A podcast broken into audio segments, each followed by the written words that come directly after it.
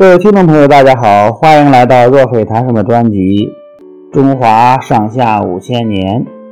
今天我们继续讲周公辅政的故事。周武王建立周王朝后，仅仅两年就生病死了。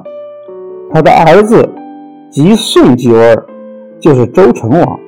那时候周成王只有十三岁，不能处理政务，于是就由武王的弟弟。周公旦辅助成王，掌管国家大事，行使天子的职权。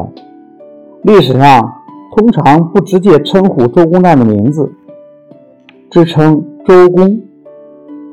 周公尽心尽力地辅佐成王，管理政事，但还是遭到了他的弟弟管叔、蔡叔的猜忌。他们在外造谣说周公有野心，想篡夺王位。这时，纣王的儿子武庚不满足于周朝封给他的殷侯地位，想重新恢复殷商的王位。武庚一听说周朝内部动荡不安，就和管叔、蔡叔串通起来，联络了一批殷商的旧贵族，还煽动东夷中的几个部落起兵叛乱。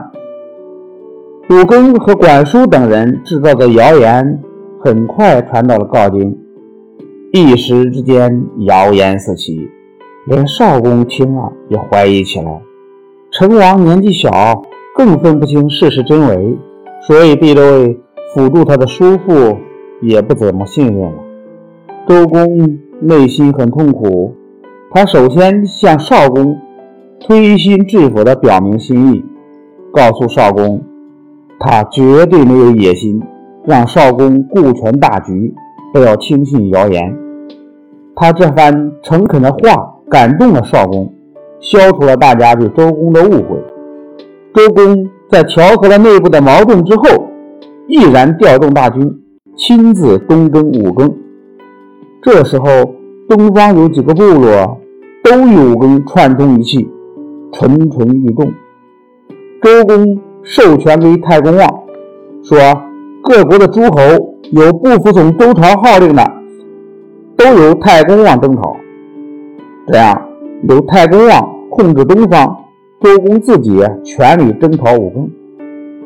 周公花了三年的时间，终于平定了武庚的叛乱，杀了武庚。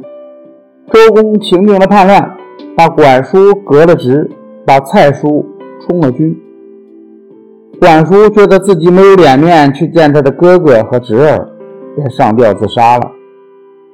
周公东征结束的时候，抓获了一大批商朝的贵族，因为他们反抗周朝，所以叫他们顽民。周公觉得让这批人留在原来的地方，容易滋生事端，同时又觉得镐京远离东部的广大中原地区，控制起来很不方便。他就在东面新建一座都城，叫做洛邑，也就是现在的河南洛阳市啊，把殷朝的顽民都迁到了那里，派兵监视他们。这样一来，周朝就有了两座都城，西都是镐京，又叫宗周；东部是洛邑，又叫成州。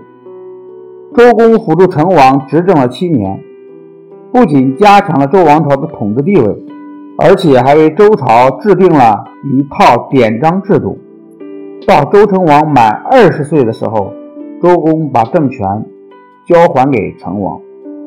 周成王死后，他的儿子康王继位。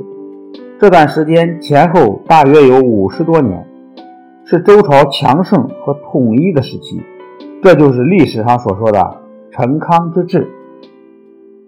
好的，朋友们，周公辅政的故事讲完了。我们下个故事再见。